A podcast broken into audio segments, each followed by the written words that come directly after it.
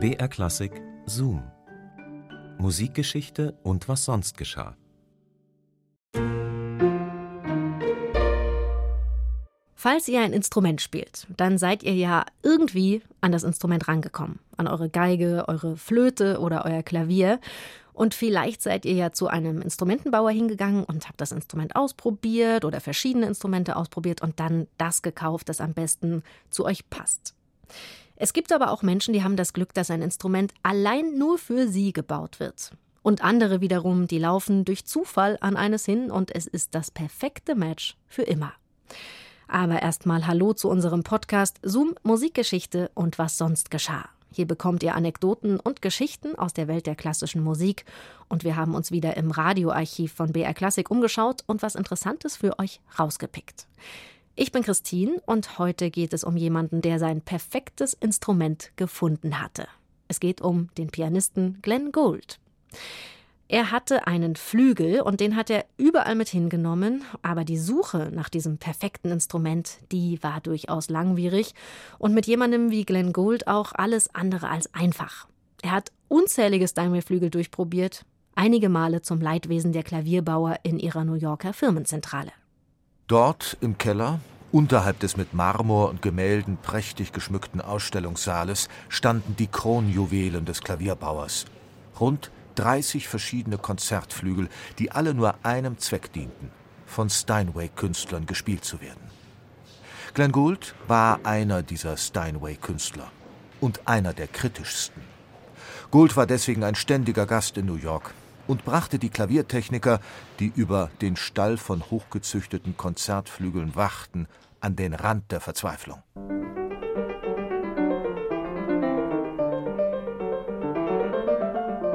Gould suchte nach dem perfekten Klavier. Es sollte einen höchst klaren Ton besitzen, dazu eine Mechanik, die leichtgängig und doch präzise war.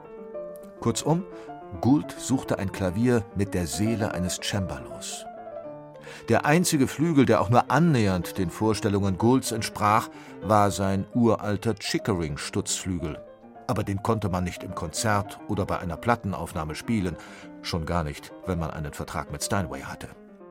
Es gibt ein oder zwei Klaviere, die mir die Illusion der absoluten Kontrolle geben können. Das eine ist der alte Chickering, von dem ich Ihnen schon so oft erzählt habe und den ich noch immer benutze.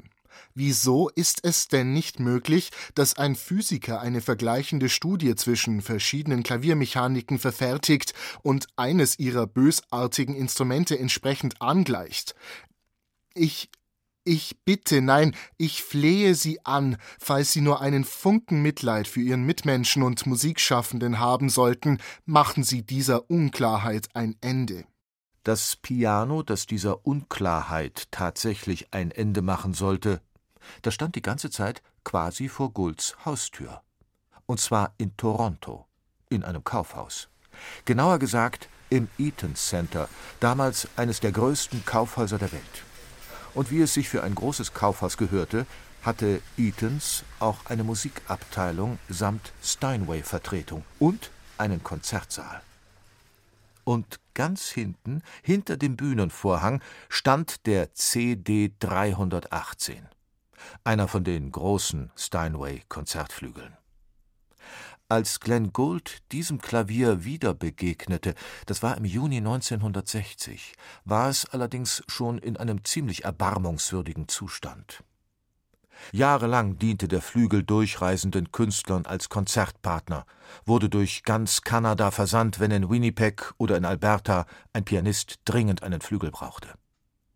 1960 sollte CD 318 eigentlich wieder an Steinway nach New York zurückgeschickt und nach einer kurzen Renovierung als Gebrauchtklavier verkauft werden. Doch dann kam Glenn Gould.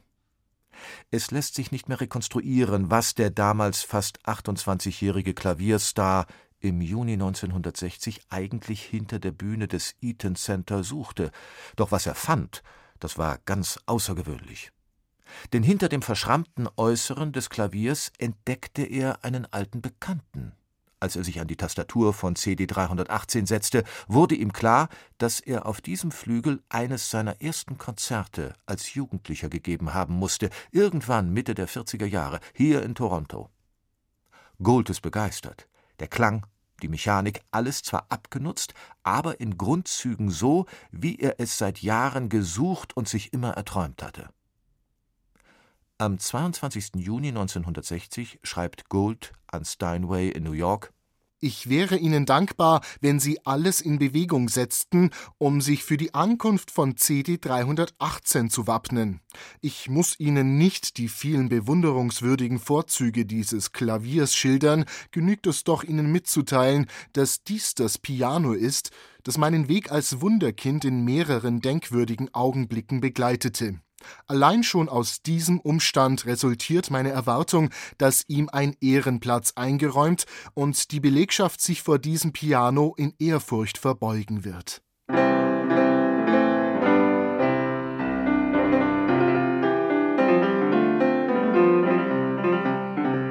In den kommenden Jahren wird der Flügel zum ständigen Begleiter Golds. Er lässt ihn zu seinen immer weniger werdenden Konzertauftritten transportieren und benutzt ihn für seine Plattenaufnahmen. Auf CD 318 entstehen die berühmten und umstrittenen Aufnahmen von Beethovens Klavierkonzerten mit den New Yorker Philharmonikern unter Leonard Bernstein, die Einspielungen englischer Renaissancemusik, mit denen Gould Komponisten wie Bird und Gibbons dem Vergessen entriss. Eine der Plattenaufnahmen sollte Goulds Klavier zum Verhängnis werden. Im Jahr 1971 unterschreibt er einen Vertrag, um mit dem Cleveland Symphony Orchestra Stereoaufnahmen von Beethovens zweitem Klavierkonzert und dem Klavierkonzert von Edward Grieg zu machen. Zwar hatte Gould sich schon vor Jahren von der Konzertbühne verabschiedet, umso fleißiger zeigte er sich allerdings, wenn es um Schallplattenaufnahmen ging. Die Aufnahmen in Cleveland aber fanden nicht statt. Gould zog sich eine Erkältung zu und sagte ab.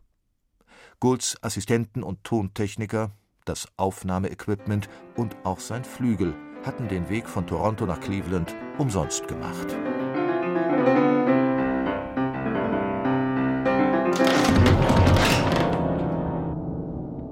Irgendwo auf dem 250 Meilen langen Weg zwischen Cleveland und Kanada, vielleicht beim Zoll, vielleicht beim Abladen in Toronto, muss Goulds Flügel gestürzt sein. Gould zögert nicht lange. Ohne CD 318, seinen langjährigen Begleiter, will und kann er nicht arbeiten. Der Flügel wird zu Steinway nach New York geschickt. Zweimal. Und bekommt, neben einem neuen Deckel und einem neuen Resonanzboden, auch einen neuen gusseisernen Rahmen eingesetzt. Doch das Klavier, das er nach dieser Notoperation in Empfang nimmt, ist nicht mehr das alte. Der klare, durchdringende Ton von CD 318 ist verschwunden, die aufbereitete Mechanik sträubt sich gegen Goulds Spiel. Der ganze Flügel klingt nun alt und verbraucht. Trotzdem will der Pianist nicht Abschied nehmen von diesem Instrument. Goulds Neigung, Gegenstände wie seinen alten Klavierhocker, seine Handschuhe, seine Autos lieb zu gewinnen und diesen bisweilen Namen zu geben, ist legendär.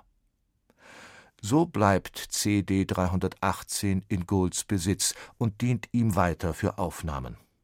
Obwohl die Narben, die das Klavier trägt, immer mehr zutage treten.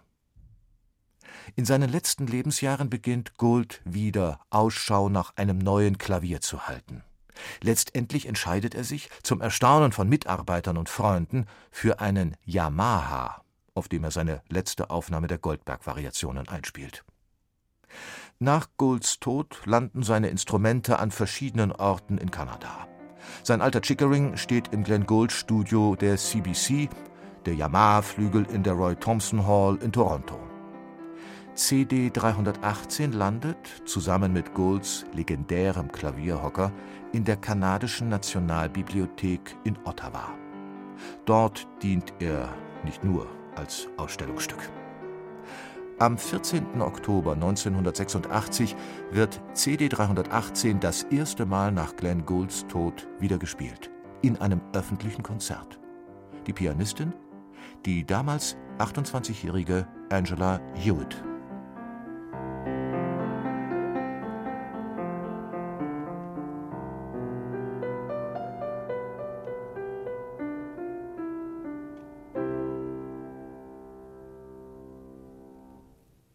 Ja, was soll man sagen? Eine wahre Freundschaft fürs Leben, Glenn Gould und sein Flügel. Zoom, Musikgeschichte und was sonst geschah, gibt's immer samstags neu in der ARD-Audiothek und natürlich überall, wo es Podcasts gibt. Ihr könnt den Podcast auch abonnieren, dann kriegt ihr immer die aktuelle Folge angezeigt. Und beim nächsten Mal geht's dann um eine, ja, im Grunde unfassbare Vernichtungsaktion, wie sich im Nachhinein rausstellte. Am 22. Oktober 1907 stand eine Rauchwolke über der Stadt Wien. Ein alter Mann verbrannte Noten. Pferdefuhrwerke voller Noten. In der Tonöfenfabrik Karl Raus, Esterhazygasse 8, in einem der großen Fabriköfen, in denen sonst Kachelöfen und Tonware gebrannt werden, verbrannten, zum Preis von zwei Kronen je 100 Kilo, Orchesterstimmen, Partituren, Stimmbücher. Die Aktion dauerte fünf Stunden, von zwei Uhr nachmittags bis sieben Uhr abends. Am nächsten Tag lässt der Mann in der Tonöfenfabrik des KUK-Lieferanten Bernhard Erndt in der Pramergasse zwei weitere Wagenladungen Noten verbrennen. Vor die zu befeuernden Öfen hat er sich einen Lehnsessel stellen lassen. Aus ihm heraus überwacht er die Verbrennungsaktion.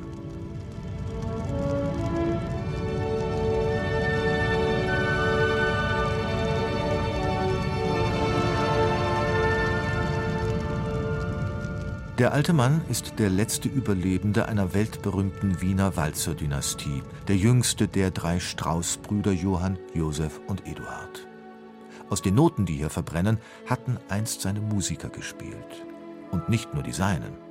Eduard Strauß ließ das gesamte wertvolle handgeschriebene, nie gedruckte Notenmaterial aller Strauß-Kapellen verbrennen. Insgesamt sind 2547 Stimmpakete und Partituren ein Raub der Flammen geworden, darunter mehr als tausend Originalinstrumentationen aller Familienkapellen Strauß.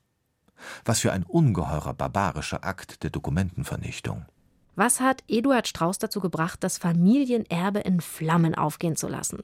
Dieser Sache gehen wir nach in unserer nächsten Folge. Bis dahin macht's gut, eure Christine.